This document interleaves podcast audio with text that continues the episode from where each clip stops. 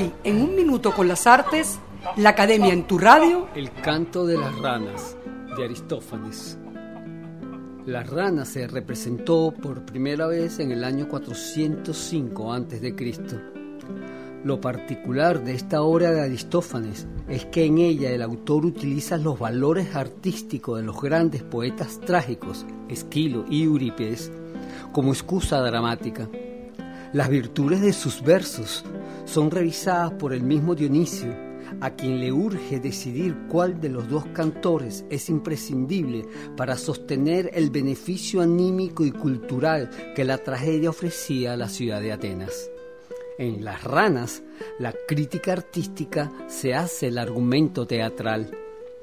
Era usual en las comedias de Aristófanes la alusión burlesca a otros poetas, ya fuesen cómicos o trágicos, pero en Las ranas el conflicto a resolver es la misma poesía trágica. La pregunta fundamental puesta en boca de Esquilo hacia Eurípides es ¿por qué cualidad se debe admirar a un poeta?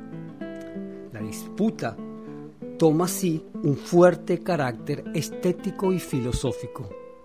Aristófanes acostumbraba a introducir en sus obras una parábasis, esto es, un parlamento donde el coro conversaba directamente con los espectadores sobre cualquier tema, tuviera o no que ver con lo tratado en la comedia. En este caso, se introduce una reflexión sobre las autoridades atenienses y el comportamiento ciudadano de entonces. Estos parlamentos sirven como límite entre las dos partes distintas que conforman esta comedia. En la primera parte, vemos a un Dionisio disfrazado de Heracles con su esclavo Cantias, dispuesto a llegar hasta el Hades en busca del recién fallecido Eurípides.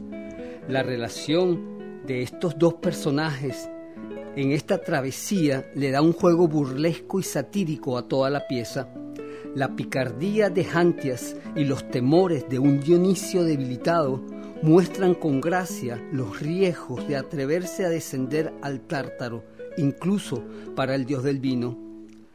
Al tomar los remos para cruzar el lago que separa la vida de la muerte, Dionisio escucha el canto de las ranas nombradas por el título de la comedia la graciosa y grosera disputa entre el dios y los anfibios le da el tono cómico propio a esta obra.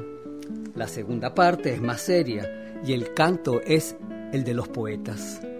Los personajes salen a escena en plena disputa, ya que Eurípides reclama para sí el lugar del mejor trágico en el Hades, lugar que hasta entonces ocupaba Esquilo se da a entender que el bonachón de Sófocles había decidido no participar en esta polémica. Dionisio, que había venido a rescatar de la muerte a Eurípides, tras revisar los versos de ambos poetas, recitados por ellos mismos, se decide por las implicaciones morales que ofrecen las palabras de Esquilo.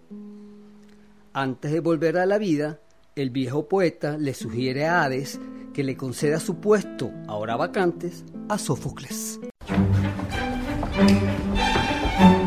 Hasta aquí un minuto con las artes, la Academia en tu radio. Escrito y narrado por Humberto Ortiz, en la producción Valentina Graciani, en la grabación, edición y montaje Raúl Sánchez.